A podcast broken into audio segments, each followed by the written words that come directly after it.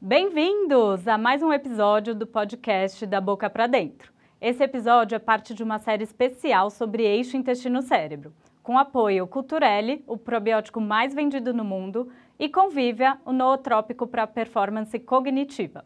Serão 10 episódios com participação de convidados incríveis. Falaremos sobre intestino, neurociência, psicossomática, neuroinflamação, performance mental e muito mais. Fica ligado aqui para não perder nenhum episódio. Toda semana terá um novo no ar.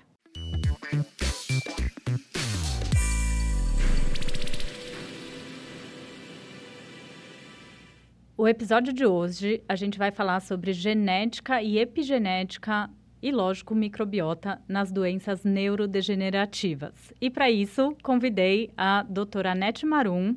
Ela é nutricionista, doutora em, em genética e epigenética e coordenadora da pós-graduação Nutrição e Medicina de Precisão. É, Anete, estou muito feliz de você estar aqui. Adoro suas aulas, adoro bater papo com você. Ah, o prazer é meu, né? Eu que agradeço, também estou muito feliz, agradeço o convite de vir aqui trocar também, adoro suas aulas, adoro bater papo, sempre é uma troca incrível. É, então aproveitem, turma, porque o papo de hoje vai ser ótimo.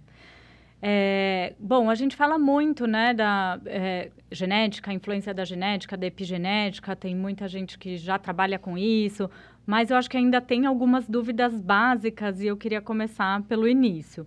Fala um pouquinho pra gente a diferença do que que... Porque tem muita gente que fala, ah, mas para que, que eu quero saber se eu vou ter um Alzheimer ou não? Porque acha que a genética é destino, né? Então, fala um pouquinho da diferença da genética e da epigenética.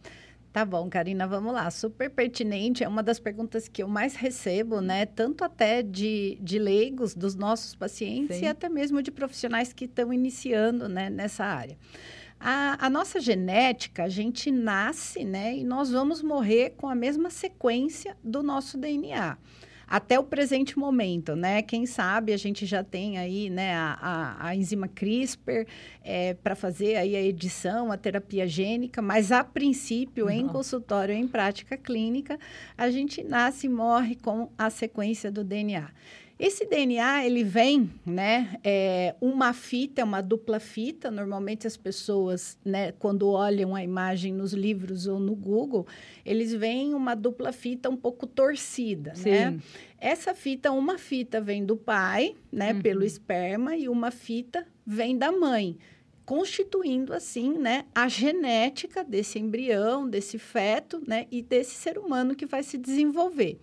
Ali eu costumo dizer que vem a nossa receitinha, né? As bases nucleotídicas, as sequências, né, dessas bases vão ditar, né, como é que vai funcionar todo o corpo, todo o metabolismo do ser humano.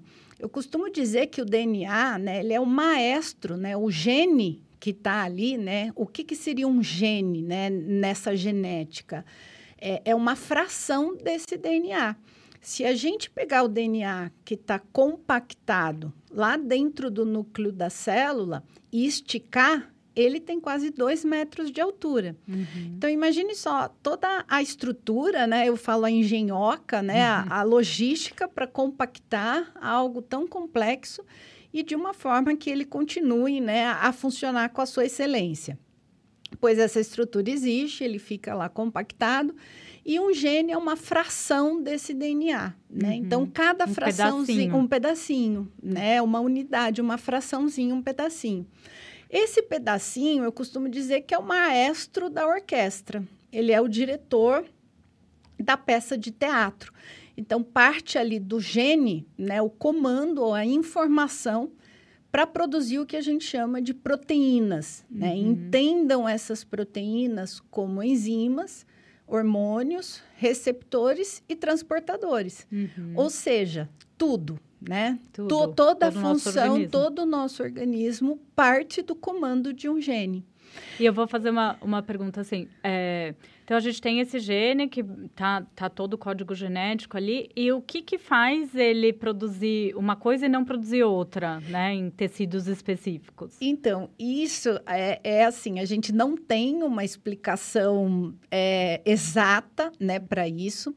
Então, é, a gente tem, né, para que as pessoas saibam, o mesmo gene, o mesmo DNA em todas as células.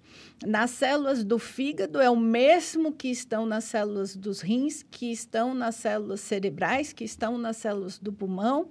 E de uma forma inteligente, né, esses genes que são é, destinados à função renal se expressam no rim uhum. e, e, o, e os do fígado se expressam no fígado, né?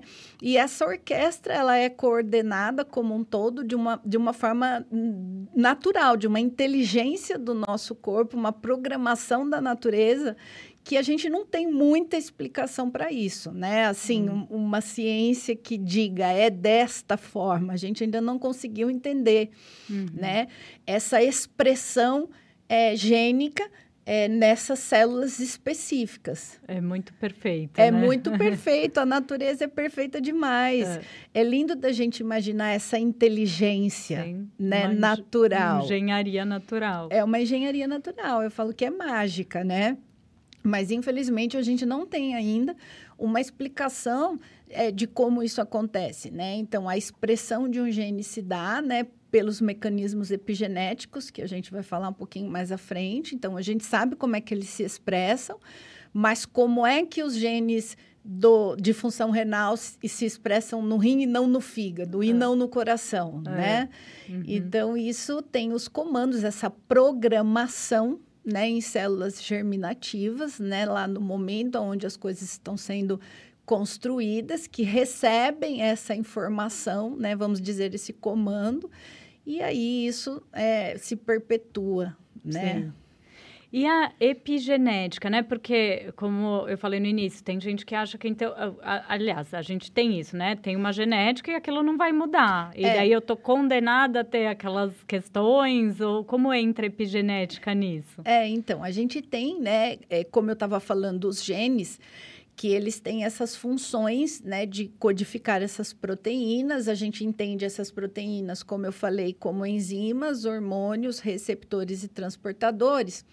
E aí a gente, é, eu costumo dizer que a gente entende esse, no indivíduo se esse gene funciona modelo 2.0 ou se ele funciona modelo 1.0. Uhum. Tá. Então, tem genes que produzem enzimas com mais eficiência, seja na quantidade delas ou seja na eficiência delas. E quando o, e existem indivíduos que, na sua sequência, né, não conseguem produzir essa enzima de uma forma eficiente, né, é aonde a gente tem esse modelo 1.0. Então, é onde nós, profissionais, a gente coloca uma lupa né, uhum. naquele pedacinho e entende que ali aquilo pode gerar um problema para o nosso paciente, uhum. né? Seja de deficiências nutricionais ou desenvolvimento de doenças.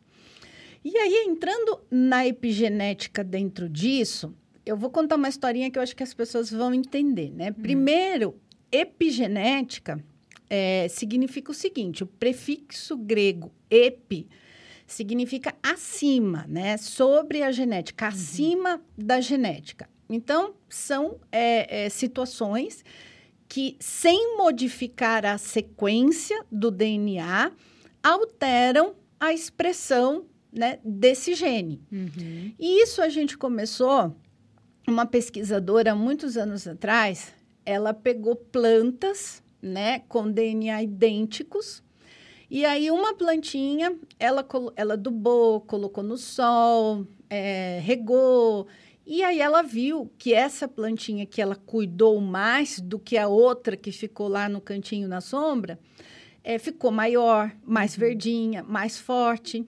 Então ela falou: puxa, mas elas têm o mesmo DNA, é a mesma planta, né? Então elas é. responderam diferente. É. Porque até aquele momento dela fazer essa observação nas plantas, a gente, né, a ciência acreditava que o gene se autorregulava. Uhum. Então é como, né, um gene está lá, aí ele produz uma certa quantidade de enzima que está alta.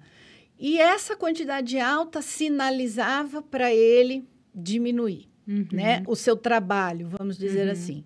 Ou o contrário, a quantidade estava baixa. Então, né, o nosso organismo entendia que precisava sinalizar para que esse gene aumentasse o seu trabalho, uhum. né, a sua expressão. Sim. Então, é, então, existe isso, né? O gene ele tem uma autorregulação. Uhum Mas a gente viu que não era só essa autorregulação, que mediante a estímulos é, eles respondiam melhor né, ou não, uhum. modificava a sua expressão. De plantinhas, né, na época essa pesquisadora ela foi ridicularizada, né, tudo que é novo na ciência, né, mais ou menos tem uma história de passar por esse processo. E, e aí, em vida, ela ganhou um prêmio Nobel, né, Ai, de, de, pela sua descoberta. Porque daí, de plantas, né, pesquisadores americanos levaram essa observação para gêmeos, Olha. né, humanos. Então, a primeira observação, né, sem mesmo ainda entender quais eram os mecanismos envolvidos, é, observou-se que gêmeos monozigóticos, né, então a gente faz muita pesquisa de genética em gêmeos monozigóticos, né? Eles têm a sequência do DNA Igual. o mais é, idêntico possível. Uhum. E aí, é, esses gêmeos, eles tinham pais biológicos é, que, que tinham uma genética de voltada para obesidade, doenças metabólicas, e os pais tinham obesidade, do, é, diabetes, hipertensão. Um desses gêmeos foi colocado para adoção né, e carregou essa predisposição genética, mas ele foi colocado para adoção e foi adotado por uma família de bons hábitos, uhum. então ele não desenvolveu. Oh, e o outro foi adotado por uma família de hábitos iguais ao dos seus pais biológicos. Então, esse desenvolveu toda né, a obesidade, o diabetes, a predisposição que ele carregava. E aí foi que em, né, os pesquisadores falaram: puxa, em humanos também acontece. Então, uhum. vamos lá olhar o que acontece, uhum. né? E aí, o mundo passou a entender e a pesquisar quais eram os mecanismos envolvidos né, na alteração da expressão do gene, sem alterar a sequência dele. Uhum. Então, por esse motivo, né, respondendo à sua pergunta, como você falou, muita gente acha que genética é, é destino. destino. É. Não é, é, né? Porque a gente hoje sabe, já está muito bem documentado, de que essas informações de estilo de vida alteram a expressão dos nossos genes. E é lógico, né, Karina, que assim, existem algumas mutações que de fato é, desencadeiam doenças, uhum. existem questões em cromossomos, como, por exemplo, trissomia do 20, é, são uhum. outras. É, é, importante separar. Sim, que o pessoal confunde Confunde. Confunde. É uma mutação, é uma alteração ali daquela sequência que pode gerar um câncer, alguma é. questão é, assim, que é, é, diferente que é difer... de um polimorfismo. Né? Exato. Né? Então, assim, mutações são mais raras, Uhum. Né? Então, algumas, né? Então, por exemplo, se você tem uma mutação em um determinado gene, em um gene só, você de fato pode desenvolver, por exemplo, uma fenilcetonúria. Uhum. Então, existem algumas coisas até, mas são mais difíceis, mais raras. Mas quando a gente fala do mal do século, quando a gente fala de doenças crônicas não transmissíveis, que é muito o que a gente trata, né, em consultório, o, o, um dos maiores problemas que a gente tem hoje é, a gente está falando de coisas que são preveníveis, que não são destino, uhum. né? Então, eu falo que o conjunto de polimorfismos, ele pode conferir aquele, aquela pessoa uma maior facilidade ou uma maior dificuldade no seu processo, uhum. mas nunca impossibilitar um resultado. Sim, a gente consegue, pelo estilo de vida, dar uma ativada ou desativada naquela expressão ali, né? É, eu costumo dizer assim, quando a gente pega um paciente que tem uma predisposição genética muito grande, que a gente vê alterações em quase todos os genes, por exemplo, de adipogênese, de termogênese, é, eu, eu costumo dizer assim, né? Enquanto o seu colega se dedica a X, o que vai acontecer é que você precisa se dedicar 2x ou 3x, né? E ao contrário acontece. Essa semana mesmo eu peguei uma paciente, nenhum FTO, para quem não sabe, FTO é o gene que a gente correlaciona mais com ganho de peso, fome. Nenhum MC4R, a genética dela de, de obesidade boa. era muito boa. E ela estava um pouquinho acima do peso ali, mas por um estilo de vida muito errado. É. Aí eu falei, você está acabando com a sua genética, que estava ótima, e você tá, não está fazendo jus a ela. Exatamente. Eu já peguei pacientes assim também, né? Então, eu virei também para o meu paciente e disse, puxa, você está conseguindo estragar uma genética maravilhosa, né? Exato. E acontece, tá? Uhum. Então acontece. Tem gente que tem uma genética ótima, e, e, mas eu falo assim, tem que se esforçar muito, né, é, Karina? Tem, ela estava ela te, caprichando. Tava, então, esse meu paciente também estava caprichando. Era senta, ele era advogado, sentado o dia inteiro, aí fazia uma refeição muito hum. errada à noite, bebida Exato. alcoólica todos os dias, sedentário. Então, assim, caprichou. É, consegue. então o estilo de vida consegue modular. Sim. Quando a gente traz um pouco isso, é, é aliás, antes dessa minha pergunta, por que, que a gente tem alguns genes que têm um impacto muito alto ali, né? Alguns polimorfismos que, nossa, então isso vai impactar demais e alguns que não vão influenciar tanto? Então, é assim, a gente tem uma pesquisa que chama DWOS, né? Que é a maior pesquisa genética de associação tá. do gene com o desfecho clínico que ele tem. Tá. Então, o que que DWOS faz? DWOS pega milhões de pessoas com Alzheimer, hum. né? E faz toda a genética dele. Tá. E pega milhões de pessoas saudáveis, né? Uhum. E aí compara. E aí DWOS fala assim, puxa, ó, 99,9% das pessoas tem alteração no gene ApoE que esse grupo não tem. Uhum. Então, é, a gente chama na genética né, dessas associações, quanto maior né, com o desfecho clínico, a estatística usada é, é a odds rate, que é razão de chances. Tá. É, então, existem genes que têm uma razão de chances muito alta de acontecer. Ele tem um peso muito alto. Então, uhum. por exemplo, se você tem uma variação genética num gene que é responsável pelo controle da secreção da insulina, TC, TCF7L2, se ele não funciona, de, vamos, né, vamos dizer, lá no modelo 1.0, você aumenta em 46 vezes a chance de você desenvolver diabetes. Uhum. Se você tem uma alteração em PNPLA3, você aumenta, dependendo da população, em 18 vezes a chance de fazer né, é, esse acúmulo de, de gordura no fígado, né, a estetose hepática. Uhum. Se você tem alteração, se você tem um polimorfismo em, em ApoE, você aumenta, se é de pai e de mãe, em quase 15 vezes. Nossa, o que é. eu quero dizer é que, assim, o peso do gene, né, porque alguns é, apresentam menor peso e outros maior, vem dessa razão de chances, né, dele desenvolver aquela Sim. doença que vem dessa pesquisa. Legal. Então, existem genes que têm né, um peso muito grande no desfecho clínico e outros que têm. É, a gente vai ler, buscar na literatura assim, ah, tem 0,5 é, chance, né? Uhum. Só que muito hoje, né, eu, eu pego muito no pé dos meus alunos, né, dos profissionais, para que eles tentem sempre entender as predisposições genéticas é, por um score, uhum. né, por um, por um conjunto de, de genes. genes porque quando a gente está falando de, de, de doenças crônicas não transmissíveis, principalmente, é, a situação é poligênica. Uhum. Então, a uhum. gente tem muitos genes envolvidos.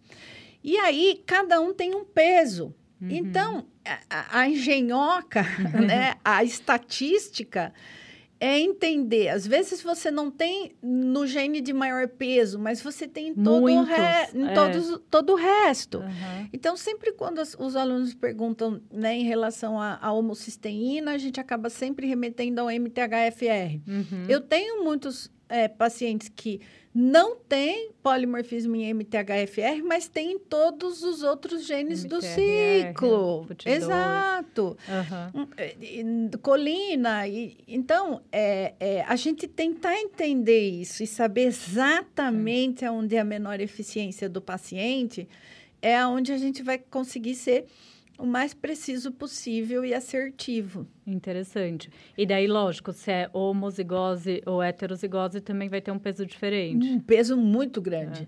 muito grande. Por exemplo, quando a gente está falando de enzima, se a gente está falando de um gene que codifica uma enzima... Por exemplo, a lactose. A lactose... A, a, a lactase. A, é, a, a heterozigose né, da maior parte dos genes que codificam enzima, a gente, o indivíduo estando saudável, a gente considera que é para ele dar conta, uhum. que a uhum. heterozigose é para dar conta do recado. A heterozigose no gene que codifica a enzima lactase, ela, o indivíduo é classificado como, como tolerante. tolerante. Sim. Mas a gente sabe que é uma tolerância né, menor, eu falo ah, meia boca, né? Aí soma com uma desbiose, aí fica, com uma outra, aí fica intolerante. É. Então, é, então tem, é, tem que pôr num contexto, tem, né? Aquilo. Tem, uhum. tem. Tem que pôr num contexto, entender. Então, assim, é, é, é lógico que a gente estudando e conhecendo os genes de maior peso, tem alguns que são que tem um, que sozinho ele tem uma razão é o, de chance o muito caso alta. também do, do câncer de mama, o B, BRCA1, BRCA2. Então tem genes que têm um peso muito grande, né? E outros que nem tanto. Então, vamos já entrar no, no tema de neurodegenerativas. O, o ApoE, ele é um dos genes que a gente correlaciona bastante com Alzheimer. Sim, ele é desses, né, que a gente está falando de ah, maior peso. Na estatística, o que tem maior razão de chances é do paciente ter essa, essa variação genética e desenvolver o desfecho clínico de Alzheimer, né? Uhum. Então, o ApoE, para que ele leve a predisposição genética ao desenvolvimento de Alzheimer, a gente precisa ter é, duas alterações, uhum. né? Então, uhum. a gente tem um gene, né? E aí, ter dois endereços em dois momentos, né? Desse gene, essa troca, né? Para que seja conferido a ele uma maior chance de desenvolver Alzheimer. Uhum. E falando especificamente do Alzheimer, né? Que, que, que eu tenho estudado muito tudo isso já faz alguns anos que ele também entrou numa categoria de doença de estilo de vida. Sim, como diabetes tipo 3, né? Até alguns Exato. É, exato. Então, a gente tem uma publicação do The Lancet recente de um peso imenso. Né? A gente tem um estudo Finger para quem gosta, é um estudo que, que foi um divisor de águas, onde de fato colocou o Alzheimer como uma doença de estilo de vida. Uhum. Então, a gente sabendo que esse indivíduo tem uma maior razão de chances de desenvolver essa doença, é aonde nós profissionais é, a gente entende essa condução da saúde dele. Uhum. Né? Então, eu atendi outro dia um, um, um paciente que ele tinha 40 anos, Uhum. Ele tinha né, o ApoE E4, E4. Ele era diabético, né, obeso, é, estava com o pai, com a mãe, com Alzheimer. Nossa. Então, assim, você enxerga, né? Então, a conversa com ele tem que ser diferente. Fala, olha, não dá, não dá. Né? Não dá. Vamos lá, vamos ter que perder peso, vamos fazer esse controle glicêmico, vamos... Eu falo que a predisposição genética, ela te mostra o que tem no fim do túnel. Aí Sim. você escolhe se você vai dar de cara ah, com, com o caminhão, né? Ou se você é que tem muita gente que fala, ah, eu que não quero saber se eu vou ter Alzheimer ou não, mas é muito pelo contrário, né? É. Se você sabendo, você cuida para aquilo não acontecer, né? Exato. Então, é, eu, eu acho, é uma ciência nova, né, é. Karina? Se a gente for parar para pensar, eu sou nutricionista há 25 anos. Então, eu saí da faculdade em 1999, a gente não, não, não tinha ideia. A maior não. parte de nós profissionais, a gente sai da faculdade e é sem ter ideia de que né, isso é possível, essas análises de precisão que a gente tem hoje. É. Então, a gente tem uma, uma, uma cultura, uma educação ainda a ser construída, eu digo, uhum. para os profissionais e quem dirá para essa pacientes. situação que você falou agora, é. para os pacientes, para é. que eles entendam, né? A genética, ela foi sempre, até há pouco tempo, uma coisa de médico geneticista. Sim, era uma coisa mega especial ali, que você ia em busca de uma Imagina, coisa é. rara, de uma, né? E hoje em dia não, não, eu atendo bastante os testes. Eu acho uma coisa legal falar, porque tem muito profissional que nos escutam, um pouco de como você vai passar essa informação para o paciente, então, né? Então, faz toda a diferença, faz é. toda a diferença. E assim, não é fácil. É. Você também é professora. O, o quanto a gente, além de, além de eu ensinar genética, eu hum. tenho sempre que dar um passinho para trás e é. ensinar co, é, esse tipo de coisa essa que você perguntar. Ali, né? Essa é. empatia, essa é. ética, é, é, como falar, como abordar, em que momento da consulta, se é na primeira consulta, se não é, né? É. Porque não existe, certo? Não tem um protocolo pronto disso. Então, isso é uma coisa que a gente tem que conversar muito, né? em podcast e, e com os alunos. Porque realmente assusta. Assusta, né? Ninguém quer ter uma Ninguém... notícia dessa. É, né? então é. assim, especificamente de Alzheimer, é, eu acho que vale perguntar para o paciente se ele quer saber, uhum. entendeu? Vale avisar que ele Até vai fazer antes, um exame né? antes, Legal. quais são as análises que vêm. Se for um paciente idoso, né? Vale conversar com a família, porque às vezes tem um peso diferente essa notícia quando você tem 30, 40 anos e às vezes. Que parece é, que está longe, né? Que você tem uma é. vida inteira ainda para é. trabalhar essa predisposição. É. Sim. Né?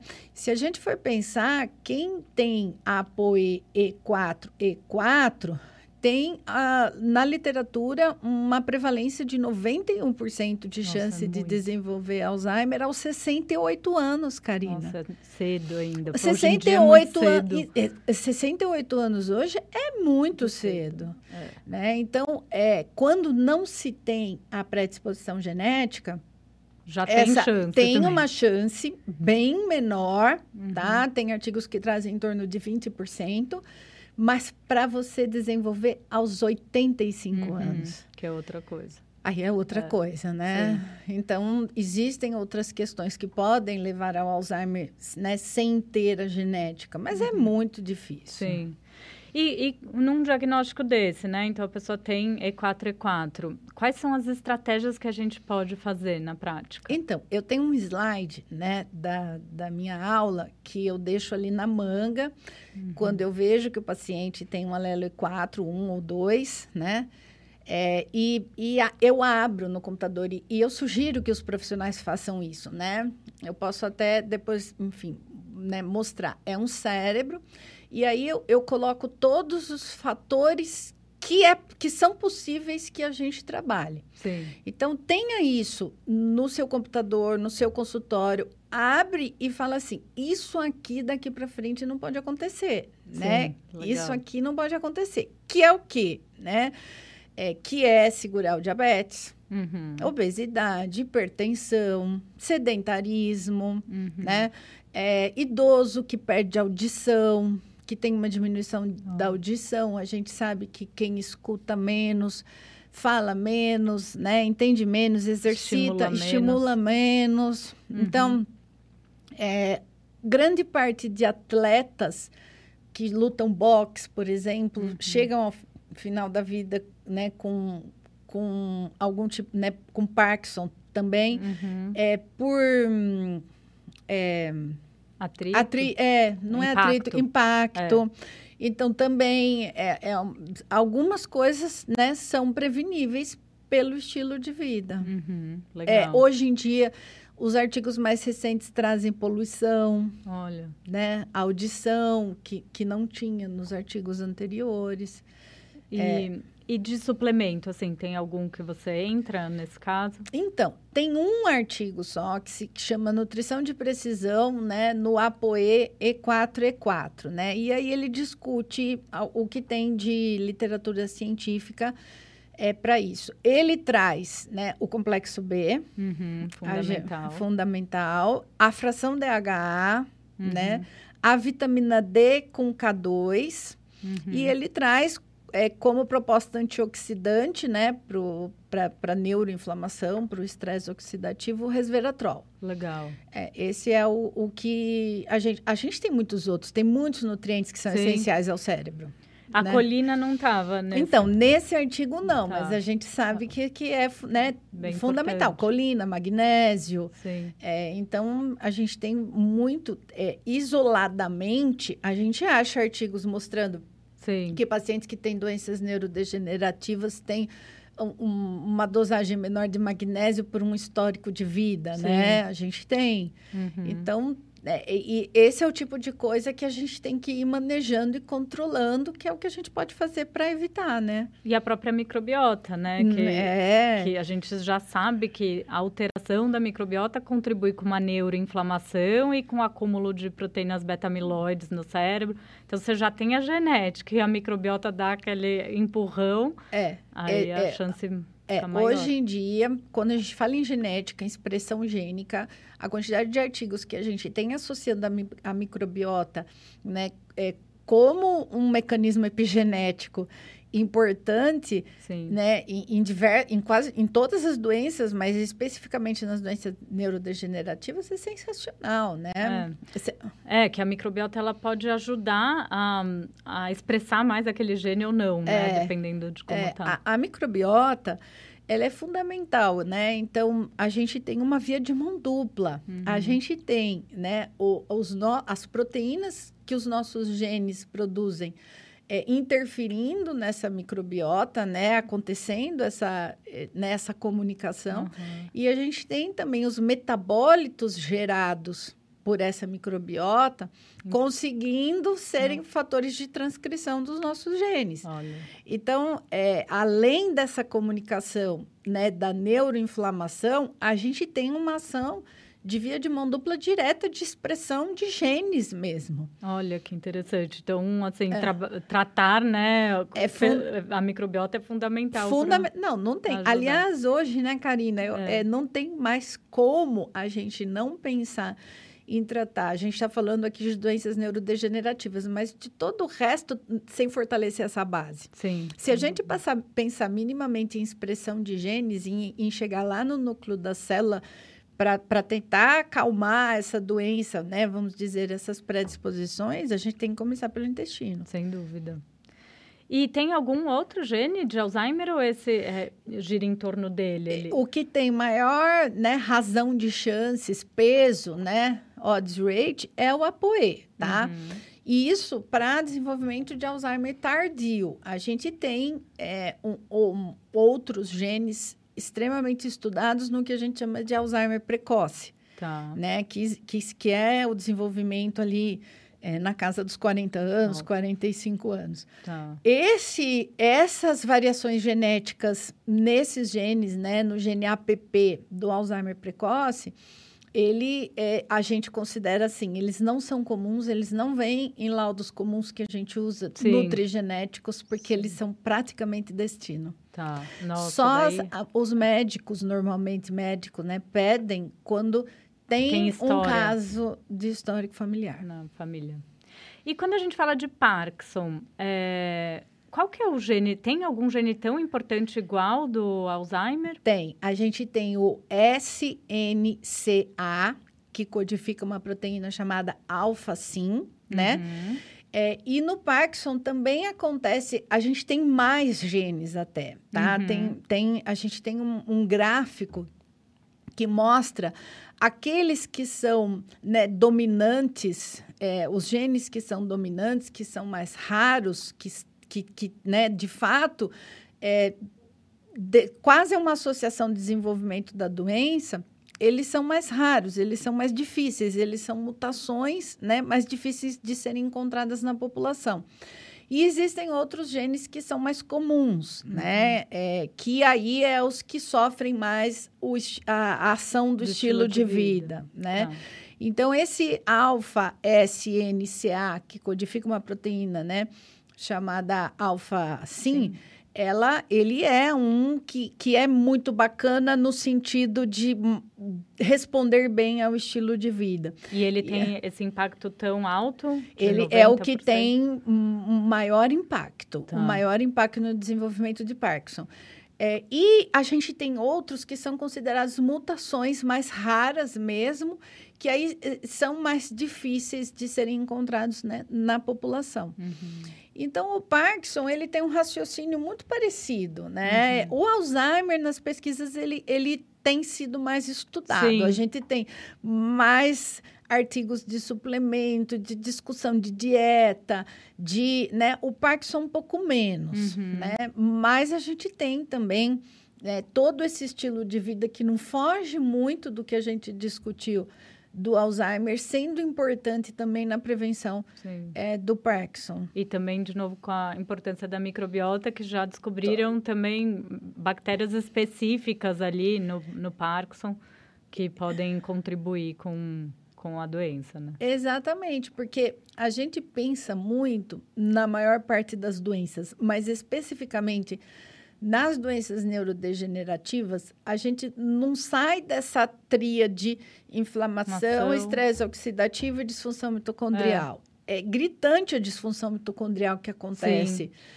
Sim. Sim. no desenvolvimento dessas doenças, né? Que passa muito pelo estilo de vida, pela disbiose, né? Sim. Pela pelo excesso ali, né, de metabólitos inflamatórios, por bactérias, uhum. por, um, né, por uma microbiota ali que não está adequada.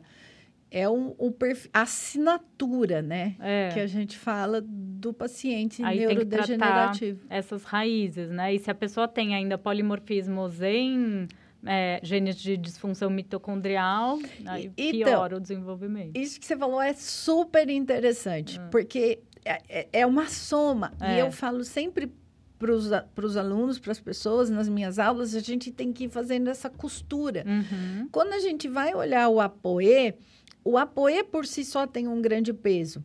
Mas aí a gente vai olhar os genes do complexo B, a uhum. gente vai uhum. olhar os genes que metabolizam o ômega 3, uhum. a gente vai olhar os genes de disfunção mitocondrial, a gente vai olhar que ele é mais um produtor de informação inflamatória. Sim. Daí a gente Sim. vai olhar, ele tem uma dificuldade nas suas enzimas antioxidantes, nas suas vias de detoxificação. Sim. Né? E aí, essa costura, essa soma resulta né? no, no desenvolvimento da doença e até na, quando é que o Alzheimer é mais específico, mas até no, no Parkinson, assim, o quanto você consegue trazer ali de qualidade de vida e de Sim. gravidade da doença. Tô, tô, é, do, o que eu sempre falo é que assim, é sempre é tempo, sempre é uhum. é tempo, tanto no Alzheimer quanto no Parkinson. Óbvio que a gente não fala em reversão, mas a gente fala assim, sempre é tempo de tentar uhum. corrigir essa inflamação e a gente tentar Reverter. sempre diminuir esse degrau, essa evolução. Sim. Né, é, é, do desenvolvimento dessas doenças para melhorar a qualidade de vida dessas pessoas. É, e, e assim, é muito interessante. Outro dia eu estava refletindo que cada escolha que a gente faz agora é, é uma escolha lá do futuro também, Com né? certeza. De como a gente vai envelhecer. E coisa quando a gente é muito jovem, a gente não pensa. Não. Mas hoje em dia que a gente tem uma longevidade maior, é, é, é muito importante trazer isso para a consciência, né? É, é super importante, é super bacana isso que você está falando, porque assim, hoje a gente já tem conhecimento suficiente que a, o envelhecimento, a saúde adquirida no envelhecimento é construída. É construída. É construída. Todos os dias, na juventude. É, né? é construída. Então, quando a gente vê um idoso é, é, que tem força, que tem equilíbrio, que tem cognição, que não cai, uhum. né? Que, que não tem doenças, isso foi construído, com certeza. É, sem dúvida. Né? Então, isso, por isso que os, o, é, a, os testes genéticos, olhar a genética, essa é, nutrição, medicina de precisão, ajuda demais isso. Quanto antes você fizer, antes você Melhor. vai corrigindo ali. É, eu costumo dizer que, assim, eu acho que ninguém mais foge da genética. Uhum. Não tem mais como. É, né? É, daqui para a gente, quando, se a gente pensar que o, o, DNA né, foi descoberto em dois, né, acabou o projeto Genoma Humano em 2003, a gente está em 2023, tem 20 anos, 20. a gente demorou 20 anos para chegar nessa situação que a gente está hoje. Então, a, a, a perspectiva é que a gente cresça é, nos próximos cinco anos muito mais rápido. Com certeza. Né? Então, o que a gente demorou 20 anos, nos próximos cinco anos a gente vai ter.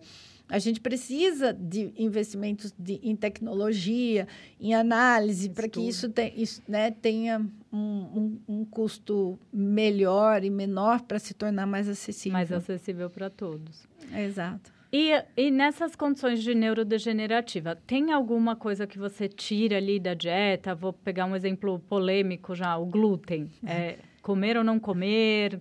Quanto isso vai impactar? É, é, é eu costumo sempre pedir para o paciente é, colocar na clínica, né? Então, o paciente, você vai lá fazer essa costura que a gente está conversando. Pegar os genes dentro, é, de dentro da, da, do exame genético. Ele tem uma predisposição a apoiar, ele tem é, um, um, um, ele é mais, né, tem um potencial maior inflamatório, uma menor resposta antioxidante, ele se alimenta mal, ele está obeso, ele tem uma disbiose, ele tem uhum. alteração em HLA, uhum. né, que é o gene, né, é, é, o aplótipo que a gente chama antígeno leucocitário humano. Ele tem uma predisposição. Qual é o impacto do HLA? Depende da, do conjuntinho, né? A gente tem HLA é, 2.2, 2.5, DQ7, DQ8. E aí a gente tem na literatura né, um impacto que vai desde muito baixo, baixo, alto e muito alto. Então, é, a depender de, da, da, variação genética que ele tem, a gente chega a ter um impacto muito alto, uhum. né? É, depende do, do, da análise ali construída. Um impacto muito alto. A gente sabe que esse paciente está uma bomba, né? Uhum. Então, assim, tira o glúten. Muito provavelmente sim, uhum. né? É. Aí soma que ele está com sintomas. Então, assim, sempre não é tão simples assim. Tira, sim. não tira, né? Normalmente faz sentido dentro desse contexto que a gente discutiu. É, aí Se tiver você... um intestino desbioso, Exato. ele está mais inflamado. Aí tá aí... com uma zonulina, você vai costurar, fez um é. exame de fezes, está com uma zonulina alta. Uhum. Você vai tirar, né? uhum. né? E aí você tem argumentos e propriedade para falar, né? É, é, isso precisa ser retirado nesse momento. E depois é, avalia uma frequência, né? É, é assim que e, eu faço. Também. Exato, eu também, né? Uhum. Então, hum, a gente age... O glúten, ele é meio é, engraçado, porque, assim, ou a gente tem o diagnóstico de celíaca, ou a gente tem dificuldade em saber essa sensibilidade não é. celíaca ao glúten, até porque os sintomas, eles não são tão óbvios e tão sintomas, diretos, tem, né? não, a, a, a, gente fala, né, tem os sintomas clássicos, uhum. que normalmente são os, os, gastrointestinais, que são fáceis de serem identificados, mas a gente tem uma infinidade de, de sintomas não é, clássicos, é, né? Exato. Que não são tão óbvio, óbvio, não é tão óbvio assim, a gente muitas vezes não associa, mas hoje a gente tem já, né? A gente tem. Quando eu me formei, é, a gente só tirava o glúten de quem celíaco. era celíaco. Sim, né? eu também. E hoje a gente tem aí é, muitas desordens atribuídas ao glúten. É, que a gente tem que melhorar um pouquinho essa forma de entender. É, eu, eu sempre dou meu exemplo. Eu tenho a, o HLA-DQ8 e tenho o gene da celíaca, apesar de não ser celíaca. Isso é uma coisa importante, nem tudo que dá no exame você vai ter, né? É. E, e assim, ao longo da vida foi descobrindo que eu, quando como muito frequente, eu tenho dor nessa, nesse dedo aqui. Ele incha a ponto de não conseguir colocar o meu anel e, e fica com a articulação inflamada mesmo.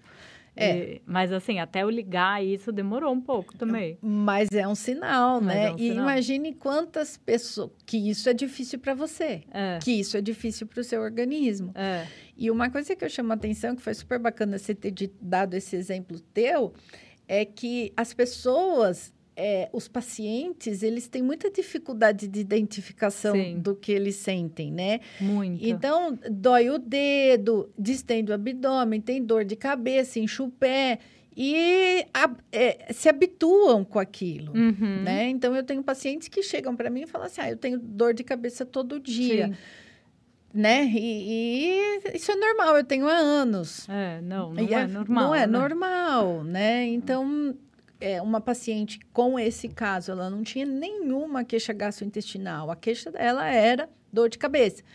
E aí veio no exame dela que ela era não persistente à produção da enzima lactase, hum. né?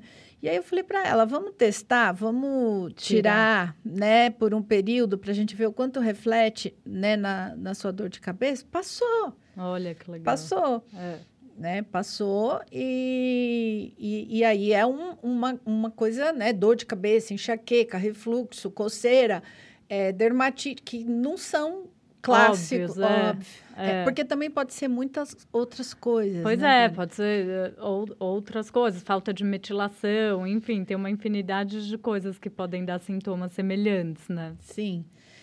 É, então, assim, a gente tem sempre que. Eu falo que você pegar um exame desse, um exame genético é, isolado, né? A, a gente, a gente precisa colocar ele dentro, da do- clínica, de, de um contexto. de um contexto, e aí a gente define se exclui tudo ou não, a periodicidade que dá para abrir mão um pouquinho, porque às vezes você fala para um paciente tirar glúten e lactose dele, ele não se importa, e tem alguns que é muito difícil. Sim. E ok, a gente entende, né? Sem dúvida, culturalmente. é Culturalmente, emocionalmente, eh, das, né, de todas essas formas. E aí, É. como lidar, né? Exato, isso também a gente tem que ter o jogo de cintura ali Sim. e construindo junto com o paciente. Eu sempre quando eu mostro minhas dietas para paciente nas aulas, eu falo, gente, não é a dieta perfeita, é o que eu Consegui naquele... Exato. Eu, né? eu sempre penso isso. Às vezes eu falo, puxa, eu construí uma dieta para um paciente, eu falo, se outro profissional olhar, e vai Olhar, falar assim, vai mas que ela ruim." tirou? O que que que que-" né? E- Mas não era o que era possível naquele Sim. momento, o que ele tolerava, o que ele conseguia, o que É. ele tá, né? de- E é um- uma evoluçãozinha, né? Não É. precisa fazer tudo já de cara. A gente vai construindo essa educação ali com o paciente. Sim, normalmente, né, a gente, eu acho que você também. Eu hoje atendo pacientes, eu chamo carinhosamente de pontinhos fora da curva. É, sim, eu também. Os pontinhos fora da curva, né, que são pacientes de difícil resposta, que muitas vezes, né, Já já, tentaram, tentaram, muitas coisas, buscam esses exames que a gente trabalha, seja genético ou de microbiota ou metabolômica para tentar ajudar, né, uma pecinha dentro do Uhum. quadro. E, e aí, é, normalmente, numa primeira fase, a gente precisa excluir muita coisa. Uhum. Sim, porque tá muito ruim, né? Até É. pra gente começar a ter noção ali do que tá acontecendo. É, Sim. sim. Mas daí depois a gente vai reincluindo, vai avaliando. É. E, e se a gente pensar dentro das doenças neurodegenerativas, né, é, é uma situação, né, quando não atípica, é, né, ou seja, né, eu considero atípico quando acontece em pacientes jovens, é uma, as- essas doenças são doenças de envelhecimento, Sim, né, é, hum, que acometem idoso. sim. Então, a gente tem uma situação que ou a gente tem pacientes hoje que fazem esses exames com 30, 40 anos e a gente consegue trabalhar os próximos 40 anos dele, ou pacientes que já chegam com alguns doença, desses é. sintomas já no início ou desenvolvido, Uhum. né? E a maior parte desses pacientes que têm Alzheimer ou que têm Parkinson, se a gente pensar, eles andam menos, eles ficam mais sentados, eles ficam mais, dei- mais, de- mais deitados, isso, né, idosos. Uhum. Então, isso tem uma diminuição de enzimas digestivas, isso tem, é, leva a, a uma alteração de função né, é, gastrointestinal. Então, a gente, né, é, é um olhar bem Sim, fino. sem dúvida. E trazendo aqui outros genes, é, tem genes que a gente consegue é, olhar assim, que vai dar uma mudança de comportamento, aqueles de dopamina, de serotonina, como que você avalia isso na prática e quais são eles? É, os mais comuns, né, Karina, que, que tem nos exames que a gente trabalha, assim, mais comuns, é, é o gene CONT, Uhum. né? É o receptor de dopamina, no que diz respeito a- ao metabolismo, ao processamento, né, de dopamina. Uhum. E a gente tem também, é, com bastante literatura, o receptor de Serotonina, serotonina, né? O HTR2A. Uhum. A gente sabe que a serotonina tem diversos receptores, mas que esse especificamente 2A, ele é o que está mais relacionado às nossas emoções. Tá, né? então quem tem polimorfismo nele pode ter Tem uma ten- menor eficiência em, em receptor, né, na captação dessa serotonina.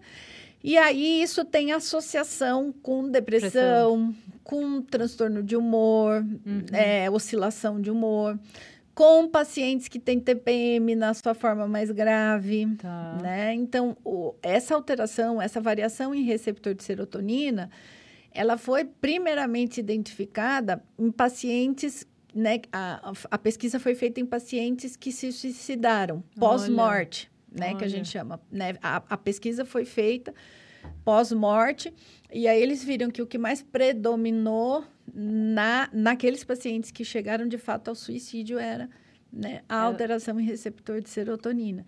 Então, são pacientes que vão precisar aí de algum estímulo extra de serotonina, seja natural, 5-HTP, enfim. É, ou... é a gente... É, então, é, aí são inúmeras as possibilidades. Tá. Até mesmo entender o porquê que aquele paciente, muitas vezes, hoje a gente fala né, muito em, em, em consertar tudo pelo estilo de vida. É o que a gente busca, né, é, Karina? A gente, mas nem sempre mas dá, nem né? É, então, a gente tem que entender o limite disso também, é. porque para algumas pessoas, por exemplo, é muito difícil. Eu tenho um paciente, né? Eu nunca vou me esquecer, me emocionou a fala dele. Ele, ele, eu atendi ele até que foi recentemente. Ele falou assim, é, Anete, todo, todo profissional que eu vou, eles tentam, eles querem, eles buscam tirar o antidepressivo de mim. Só que eu, eu fui uma criança que eu nunca vi cor Olha. na vida. Eu tive muita dificuldade de me socializar, de aprender. Eu sempre fui muito triste, muito sozinho, e eu nunca consegui ver, ver cor. E eu, depois que eu tomei a medicação, eu vi cor. Então, Olha. não estou defendendo, mas assim, ele tem, de Sim, fato, uma, uma alteração né? química, né? né? de genética, de que para ele é muito, muito difícil, por mais que ele é, se esforce é. no seu estilo de vida, que não era ruim. É, não, isso é muito importante. Eu também sou a favor, assim, de tem, se tem que usar, se tem uma medicação e vai te equilibrar, né? E não, é, tem que usar mesmo. É, eu imagina. sempre falo, ache um médico que você confie. É muito melhor você aceitar algumas medicações que você precisa do Sim. que ter 10 anos de depressão mal Sim. curada sem que dúvida. isso também é um, um fator de risco para Alzheimer. É, é um estressor, né? É. Então, e tomar a medicação é, junto com as, as práticas de estilo de vida. E aí fica bem. bem. É. Exato, Exato, que é o importante é você ficar bem, é. né? Levar a sua vida da melhor forma possível, né? Com a sua uhum. família, feliz. É isso que a gente busca para os pacientes. E em relação a déficit de atenção, o gene da conta estaria associado ou tem algum outro mais? É, então, tem um mundo, né? Um mundo, um mundo de, nesse assunto. Então a gente tem, não é só esse, mas é o mais famoso, é o, mais, o mais estudado, né? Então é, existem indivíduos, né, que tendem a ter um, uma menor quantidade de dopamina, né, no córtex pré-frontal e isso está associado né, com, com essa, esse, essa dificuldade maior de foco, né, de uhum. motivação. Uhum. Então, é, de fato, isso acontece. E como a gente trabalhando e entendendo isso, né, Karina? Atendendo, você logo você identifica de uma forma bem clara, não é? Super. Eu converso é. com a pessoa já, você já querendo entende. saber qual é a conta dela, que é. eu já tenho meu palpite. É, então. É. Eu não preciso nem falar, né? Eu, eu, os alunos falam, né? O meu explode de dopamina, né? É eu lenta. Faço, é, eu faço bilhões de coisas, tudo ao mesmo tempo. Tudo... Multitask, né? Então, mas tem pessoas que não são assim. E aí, é lógico que existem estratégias, mas vale muito também você respeitar um pouco o seu, o seu limite, Sim, né? Seu, o é, seu o seu natural ali, né? Você entender como que você... Como é. você se comporta e daí tirar o melhor proveito disso, que os dois têm o lado bom, né? Sim, os dois têm o lado bom, é, com certeza. Só. É só saber lidar. Eu acho que o teste genético ele acaba sendo um super autoconhecimento, né? Porque... Eu acho. Você sabe que assim, nós como nutricionistas, a gente tem um caminhão de disciplina de educação nutricional na faculdade, né? Sim. A gente tem educação nutricional 1, 2, 3, 4, é, e, e é, são válidas. São uhum. estratégias, é, recursos, ferramentas que a gente aprende nas determinadas faixas de idade a aplicar para que o paciente aumente a adesão dele àquilo que a gente está propondo, né? Então, é uma é, educar é, é uma ferramenta, a gente precisa disso Sim. como nutricionista. Mas eu nunca vi uma ferramenta tão é, é, efetiva quanto um exame genético. Sim, sem dúvida. Eu também. Eu adoro trabalhar com exame genético. Falo todo mundo pelo menos uma vez na vida, que vai fazer uma vez na vida só, tem que fazer o teste genético. É, aí uhum. eu falo, gente, não tem ferramenta que mais mostra como é, você é, né? como você é, né? E, e, e, o que faz bem a você, é. ou o que de fato você tem que fazer pelo seu estilo de vida para melhorar, para chegar, é. para ser saudável, né? Sem dúvida. Para entender muitas vezes a sua dificuldade, né? Então, às vezes o paciente tem uma dificuldade imensa em determinada, sei lá, nos seus alguns níveis sanguíneos, uhum. abaixar o colesterol, colesterol, homocisteína, lactose, desenvolve três doenças autoimunes, uhum. né? Então tem a gente tem uma justificativa para isso, né? Sem dúvida. E o legal é que a gente consegue modular. Então, essa é a melhor parte, né? Sim, entender a base disso, né? Usar isso como ferramenta de educação e, e aí é que eu falo, né? A gente precisa de profissionais mais preparados para poder... Para poder interpretar, Interpretar, né? conversar, é. ter paciência. Eu falo que tem... A, a, consulta com o teste genético é muito mais trabalhosa. Muito. Eu costumo ler antes da consulta e daí eu gasto ali pelo menos uns 40 minutos analisando é. o, o laudo, né? E costurando essas informações para poder apresentar ele e trazer a melhor conduta. É, eu falo que é. Tem que, você tem que ser diferente. Você é. tem que ter paciência e entender que a sua consulta vai durar uma, uma hora e meia, uhum. entendeu? A duas horas, isso. se capacitar para isso, ler antes, estudar, porque é. a cada dia sai uma orientação nova. É. E é uma responsabilidade, né? Sim. Essas informações. Muito. Você já fez o seu teste genético? Tem. E você mudou muita coisa ali no seu estilo de vida? Mudei, mudei, mudei, principalmente a questão da atividade física. Você não fazia? Sabe, não era muito é, não, eu, eu, sempre fiz, eu sou do interior. No interior a gente andava de bicicleta, é. jogava coisa na rua, então de alguma forma eu sempre me movimentei uhum. muito. Mas agora, depois, né, de grande, era uma coisa, parava, né? E aí, agora não. Depois que eu fiz meu exame genético, inclusive, até o tipo de treino, comecei a correr. Legal. E aí a corrida fez um sentido na minha vida imenso, nas minhas dificuldades e, e, uma série de coisas. Então, assim, não é fácil para mim, uhum. tá? Não é o que tá lá no exame que significa que eu vou que botar um fazer, tênis e é... virar o Zen Bolt, é, né? é, tem muita coisa que... As pessoas acham que, que é assim, né? É uma dedicação é uma ali, um investimento É um investimento. Tá então, assim, é, tem, né? Mas, para mim, a parte de musculatura é muito mais fácil, eu tenho muito, eu não, né, eu não tenho dor, eu não tenho problema nenhum na parte muscular. Eu tenho uma dificuldade de vaso, né, dilatação, mas meu tipo de fibra muscular é, favorece mais. Então, tipo, juntei tudo, comecei, né, distribuir meu treino, me senti bem melhor, uhum. fisicamente e, e em todo o resto. E também entendi, né? Nunca tinha. Eu, eu tinha algumas alterações gastrointestinais, entendi um pouco a lactose para mim. Legal. Né? A cafeína. É, para você. É, eu sou metabolizadora lenta de cafeína e eu era aquela. Durante 14 anos eu dei aula na, na graduação, para faculdade, tá. à noite. 9 horas da noite eu tava dali café na sala dos professores. E depois chegava em catar, né? Dormia mal, o dia seguinte mais café. Mais café, e era aquele rebote atrás de rebote. E, então, assim, eu, eu algumas coisas eu, eu entendi, né? É. Essas são as mais fáceis de, do pessoal conseguir visualizar. Sim, sim. E outras mais, mais complexas, é. né? De histórico familiar. Muito legal. E, e aí coloquei em prática, melhorei muito. É, nossa, eu também. Depois do meu. Até minha prática de atividade física eu mudei Mudou. um pouco. Eu sempre fui triatleta, fazia muita endurance, minha fibra muscular não é de endurance. Aí eu mudei para exercício mais de força, de potência ali. Curta. E aí conseguiu outros resultados. Nossa, meu corpo mudou. E olha que eu corria, me descabelava lá, fazia duas horas de aeróbico, treinava um monte. E nunca tive uma definição muscular, uma coisa. É, do, do exercício foi bem pontual mesmo. Aí nunca mais corri. Eu que eu amava correr, daí não corri mais. É. Aí a gente vai moldando, né? Vai. Fora vai. essas coisas do, do, glúten, essas da concha, a gente vai se conhecendo melhor. Sim. E é esse que a gente busca, né? É. Para a gente e levar o paciente nesse mesmo caminho, nesse mesmo caminho de mais autoconhecimento, né? É, Olhar bom. mais para o corpo. Muito bom.